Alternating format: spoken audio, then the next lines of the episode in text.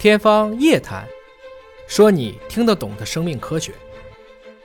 天方夜谭，说你听得懂的生命科学。各位好，我是向飞，为您请到的是华大集团的 CEO 尹烨老师。尹老师好，向飞同学好啊。今天我们再来关注一下阿尔兹海默症啊。阿尔茨海默症呢，俗称叫做老年痴呆，有一点不太尊重的一种说法啊。呃，它大概呢是发生在六十五岁以上老人的一种神经系统退行性的疾病。那么这个发病原因到底是什么？其实并没有定论。但是科学家们观察到了一种现象，就是在阿尔茨海默症病人的这个大脑内呢，有一种贝塔淀粉样的蛋白，并且这个蛋白呢能够包裹住这个神经系统啊。就说那是不是这个蛋白被清除了，阿尔茨海默症就能够被治好了呢？那么最新一项来自美国纽约大学格罗斯曼医学院的这样的研究，还真的去清除这个神经细胞外面的这种贝塔样淀粉蛋白。可是清除完之后发现呢，蛋白是清除完了啊，这个细胞早就已经死亡了。那这是不是就颠覆了未来的一种治疗的方向？是不是意味着这种贝塔样淀粉蛋白很可能并不是导致阿尔茨海默症的最终的元凶呢？向伟同学每隔一段时间都会把这个议题拿出来哈，所以我们 经常就会讲关于神经退行的这个，就是 ADPD。最近其实中国也有一个相关的专家共识，这里面也明确写出了今天关于这个阿尔兹海默呀，其实还是一个大部分都是假说，因为我们没有一个确定的它的疾病的一个成因。大家有各种各样的一些假说，套蛋白啊，这个贝塔淀粉样的这个蛋白沉积啊，包括有这种软病毒蛋白的这样的问题啊，等等。归根结底，也就是说，今天为什么说肿瘤相对好控制呢？因为肿瘤就是基因病，大家看得很明白。但是关于神经退行，我们如果说写一个人字的话，那个撇写的对不对，我们现在还都不知道，甚至第一笔是不是撇，我们也搞不清楚。所以刚才呢，向飞描述的这个，其实就是对这个假说的一个颠覆。到底是先有这个细胞外面这一层的，比如说这个外淀粉样的斑块形成了，然后这个神经细胞给护死了，还是这个神经细胞早就死了，然后才出现了外面这个淀粉样的斑块出现？也就是说，鸡和蛋，蛋和鸡，如果这个顺序要是搞反的话，那我们可能以前你认为那条路径去开发药物，它永远也做不成，就是这么一个意思。因为我们看到了啊，在过去这几年，关于 AD 当中啊，就是这个贝塔蛋白的这个药物治疗。在早期的阿尔兹海默上，其实应该说是连番失利。也就是说，科学家也会在琢磨，我们是不是治太晚了呀？如果在这种贝塔的淀粉样蛋白大量沉积以前就能把它干掉，结局会不会不一样？当然，我们再往上问，这个靶点对不对？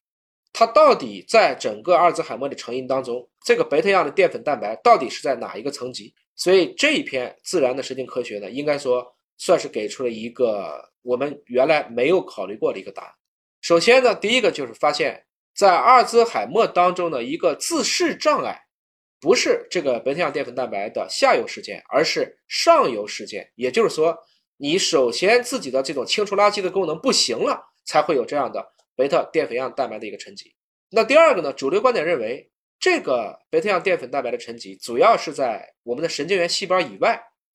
但这次发现，疾病早期。它的这个贝塔样的淀粉蛋白主要是在神经元的细胞内，不是在胞外。第三点呢，是首次观测到了啊，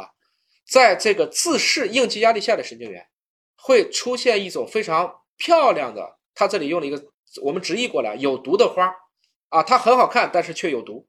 最终在大脑当中观测到的这些淀粉样的这种沉积的老年斑，实际上是这些。像毒花一样的神经元死亡后的他们的遗体，那么基于这三点的结论呢？实际上他们给出了一个也算是这一刻的一个新的假说，也就是说，阿尔兹海默之所以会发生，是源于这些神经细胞的自噬溶菌酶体功能的一个障碍。什么意思呢？也就是说，它的这种酸化出现了这个障碍。这个就是一个大家不太能听得懂的词啊，什么是自噬溶酶体？什么是这个自噬溶酶体的障碍？这个说的是什么呢？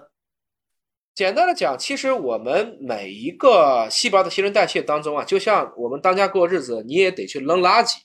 那如果这个垃圾的运输车、垃圾的这种处理厂发生了一些问题，或者说没有地方可以去排污了，你就麻烦了。自噬溶酶体是由这个自噬泡和溶酶体融合而成的，这样的一个我们理解成是一个细胞器吧。